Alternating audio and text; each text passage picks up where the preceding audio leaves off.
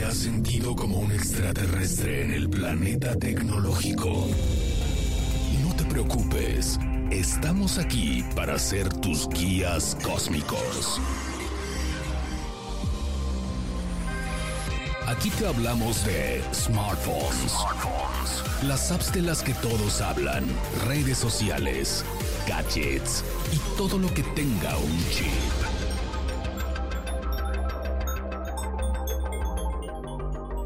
Ajusta tus auriculares y acompáñanos en esta aventura tecnológica con Wiki Chava, Dalia de Paz y Adrián Campos. 3, 2, 1. Wikilinks, despegando.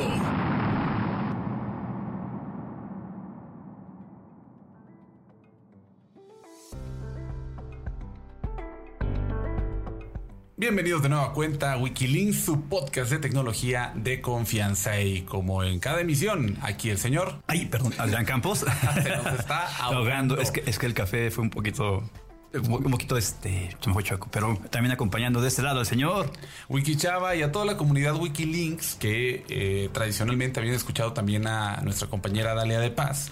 Ella en algún momento se podrá reincorporar porque tiene muchas actividades. Para que la extrañamos, la queremos y seguramente la estaremos escuchando muy pronto. Así es. De hecho, esperamos que la próxima emisión ya esté con nosotros. Esperemos que así sea. Y es importante mencionar el tema de Dalia porque es de las pocas periodistas mujeres de tecnología.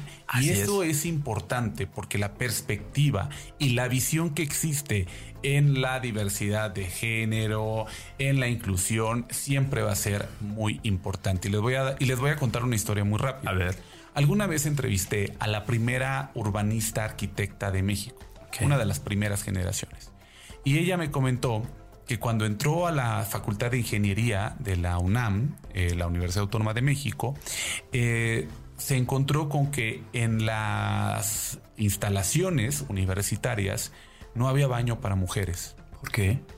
Y eso me puso a reflexionar, pues también como hombre, en que precisamente este tipo de sesgos, pensar que porque la mayoría de los estudiantes eran hombres en ese entonces. No, ya tener un baño. Dejen ustedes que ya en esa época, en los 30, 40, que ya se había construido los 50, que se construyó Ciudad Universitaria, pues ya había mayor, este, eh, mayor matrícula de mujeres que estaban estudiando. Pero había ciertas carreras que en esa época se pensaba y se decía y se creía que no eran para ellas, como una ingeniería. Arquitectura y menos una arquitectura. Entonces, en esa, en esa parte de la facultad, pues por eso nunca se puso un baño para mujeres. Y aquí lo interesante es que la importancia de este tipo de inclusión ayuda a que en el futuro Internet, tu computadora, tus dispositivos tengan todo lo necesario, el lenguaje, el contenido, eh, la facilidad y lo que se necesita para garantizar esa diversidad que hay al momento de generar y de crear. Y eso aplica para mujeres, LGBT y lo que usted quiera. Fíjese, ahora que cuento ustedes historia, yo tengo una también. Una de las pocas mujeres CEO, CEO, CIO de, de México es de una, es de HL. Alguna vez tuve el tiempo de entrevistarla hace como dos años precisamente con motivo del Día de la Mujer y me contaba algo y va de la mano con lo que usted decía, que ella en la carrera le decían que no iba a poder, más que estaba estudiando ingeniería en telecomunicaciones, ingeniería no sé qué tanto, que más o menos que era, pero que había ocasiones en que pues, pues tienes, que, tienes que cargar racks, no vas a poder, no vas a aguantar. Y que sus mismos compañeros, con tal, como le empezaron a ver muy, muy animosa, le ayudaban y todo. Pero sí, justamente, las mujeres se enfrentan a un, a un ambiente muy machista dentro de, lo que es el, el ambiente TI en general. Pues con esta nueva era donde sí es importante y hay visibilidad para muchísimos grupos. Y en ese sentido, Karen Ávila, que es de Operations Delivery Manager en Tech Mahindra, nos comenta lo siguiente ni siquiera eh, un, foco, sino es algo que nosotros somos abiertos, eh, somos, eh, nos enfocamos en el talento de las personas sin importar realmente de dónde vienen o, a qué grupo pertenecen. ¿no? Estamos buscando el incluir talento, eso es lo que en realidad estamos buscando y, bueno, participamos en diferentes eh, eventos, como lo que mencionamos, sí, específicamente tratando de atraer a ciertos sectores diferentes de la población, pero en general eh, creo que somos una empresa que nos enfocamos en el talento de las personas. En el talento de las personas, y eso es lo importante. Porque si empiezas un poco o, hay ciertos grupos que no tienen la posibilidad, por ejemplo, eh, una persona trans que tiene ciertas, este, eh, por, su historia, por ejemplo, hay algoritmos en donde pues un hombre trans que ya se hizo una operación, etcétera, y se quiere mostrar. Hizo la transacción como, este, tal, ¿no? ajá, que hizo una transición y que, y que se quiere mostrar en short, pues muchas veces el algoritmo, por ejemplo, los quita porque este, considera todavía que hay a lo mejor una parte femenina ahí. Entonces, eh, por, eso, por ese tipo de cosas es importante este tema de diversidad para este ámbito y para muchos. Así es. Y creo que lo importante es algo que lo que dice Karen, o sea, concentrarte en el talento. ¿Por qué? Porque al final lo que vas a encontrar y por lo que tú como, como empleador, por lo que vas es por el talento y quitarte ya esos sesgos en los que crees que porque eh, pues una persona ya es trans y pues eso, eso, le quita la capacidad, pues creo que no. O sea, al final de cuentas es una transición de sexo, no es una transición de una persona inteligente o capaz a una menos inteligente e incapaz. Ponemos este ejemplo de Tech Mahindra, una empresa internacional, porque desgraciadamente la mayoría en estas pláticas que luego tenemos ahí o discusiones con las empresas tecnológicas, nos damos cuenta, o de negocios, nos damos cuenta que son las empresas extranjeras quienes implementan más este tipo de políticas que las empresas 100% mexicanas. Hay todavía pasos por ahí que se tienen que mover, que se tienen que sacudir. En ese sentido, un ejemplo que habíamos puesto de Tech Mahindra, Alan Morado, manager de Talent Acquisition, nos contaba un poco cómo hacen precisamente para esta búsqueda. Es. Digamos que el axioma el que, el que soportamos con esto sería que un equipo diverso es un equipo bastante más eh, eficaz o eficiente que uno que no lo sea.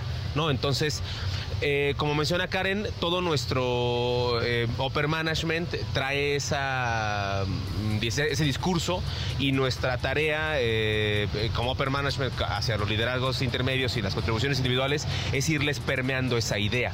Entonces, así ya podríamos recoger cualquier caso específico, digamos, de alguien que tenga una resistencia o, o algún conflicto con esta, con esta óptica para poder resolverlo desde la causa, ¿no?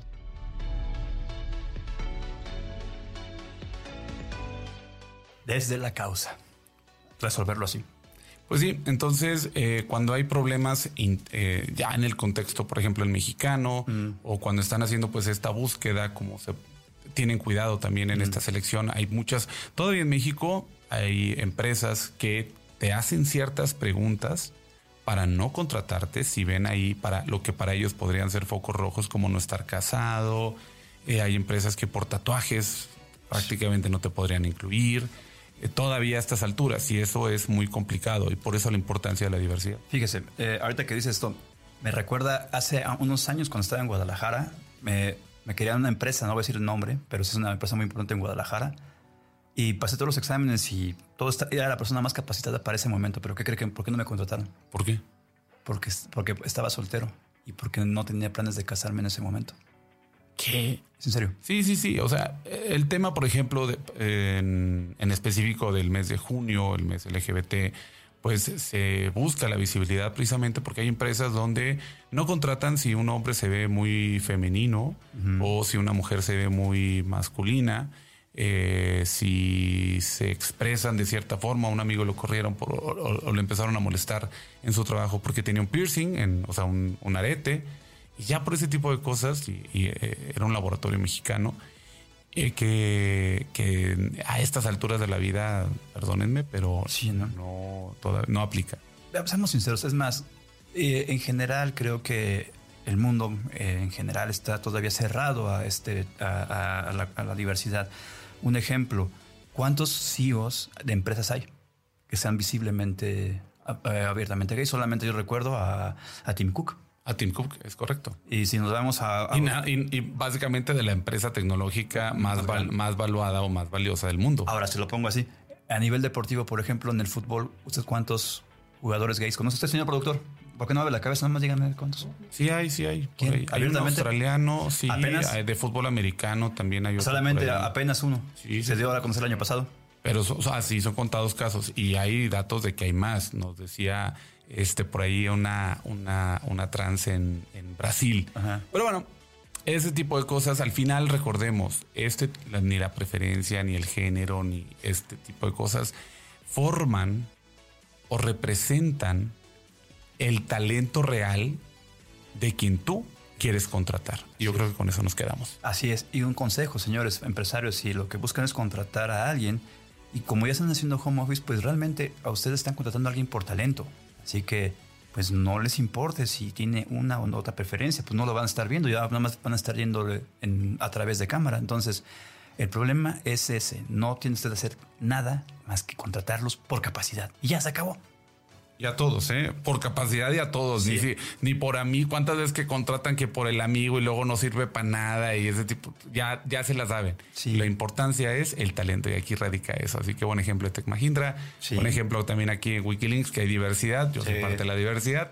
Hasta aquí Wikilinks, su podcast de tecnología de confianza. Bye bye.